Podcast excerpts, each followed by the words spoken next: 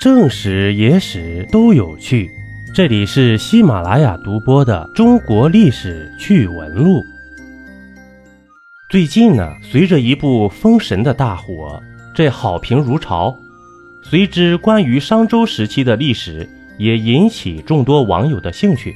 不可否认，《封神演义》这个神魔小说呀，几乎塑造了全体国人对商周历史的认知了。这影视剧看着就是爽。眼睛舒服，心情哇塞！但是小说毕竟是虚构杜撰出来的，并没有什么科学性与可信性。想要满足这种高涨的兴趣欲望，更详细的了解商于周的历史，还是需要站在历史客观角度上进行探索与思考。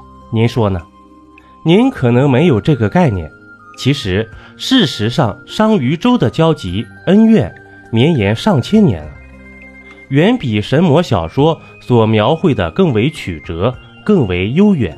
接下来啊，咱们分几集，结合真实的史料，抽丝剥茧，一起来了解下商周那段历史。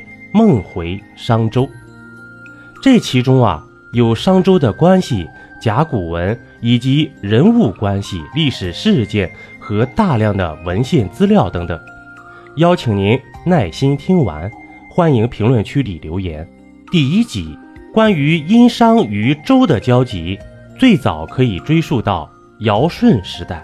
根据《史记》中的《殷本纪》和《周本纪》记载，司马迁认为啊，殷人始祖谢，他的母亲简狄是帝喾的次妃；周人的始祖契的母亲姜元是帝喾的元妃。这个关系就是说呀。帝喾和他的元妃姜元生了周人的始祖契，帝喾和他的次妃简狄，殷人的始祖谢。那个时候啊，华夏民族还处于部落联盟状态，尚未形成大一统的夏王朝。当时夏人的始祖禹在部落联盟中担任司空，负责治水的事务；商人的始祖谢担任司徒。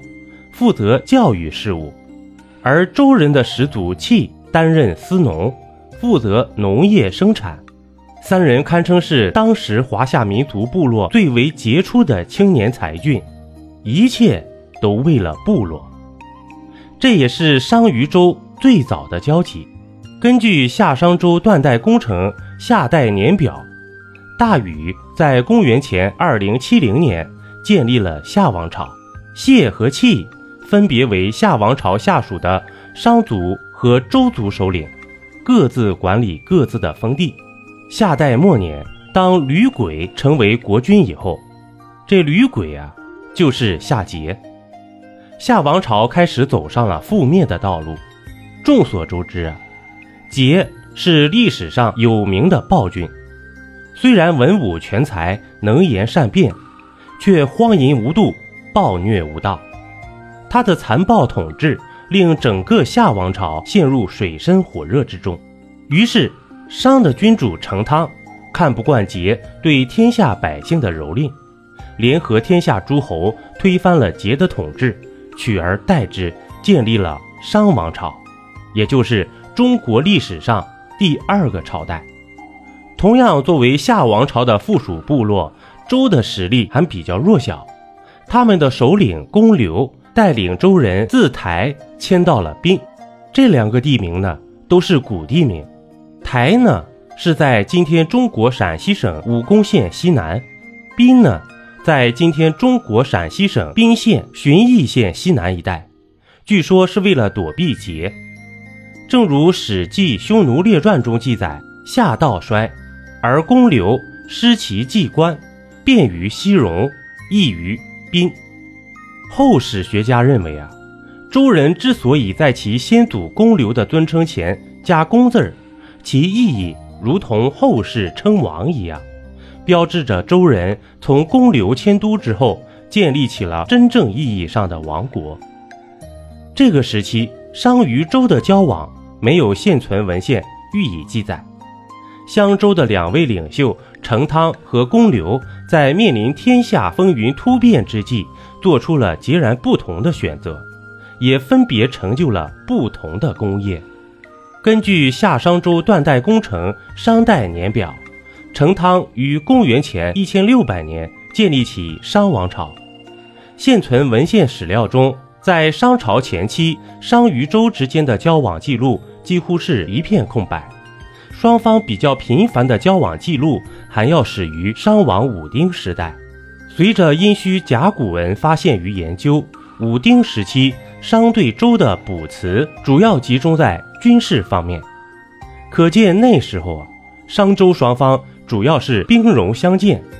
比如扑周指扑击周人，田于京指商人在周人的京进行田猎活动。武丁时期。商王朝国力强盛，而周作为西方一个小的诸侯国，难以抵挡来自商的猛烈攻势。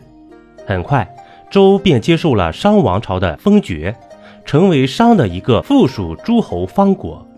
由此，我们还在甲骨文中看到周人向商王朝纳贡的记录，说明周人已经臣服于商王朝。真周以乌。是指周人向商王朝进贡巫者，周入十，是指周人向商王朝进贡龟甲十个。同样，我们还可以在甲骨文中看到商王朝对周人征调、发布命令的记录，比如令周、令周取等等。甚至在商王武丁时期，还有双方通婚的记录，比如傅周。是指周人的女子成为武丁嫔妃，这些记录啊，也充分向我们说明商王朝也在关注周这个逐渐在西方崛起的诸侯方国。欢迎您继续收听下集。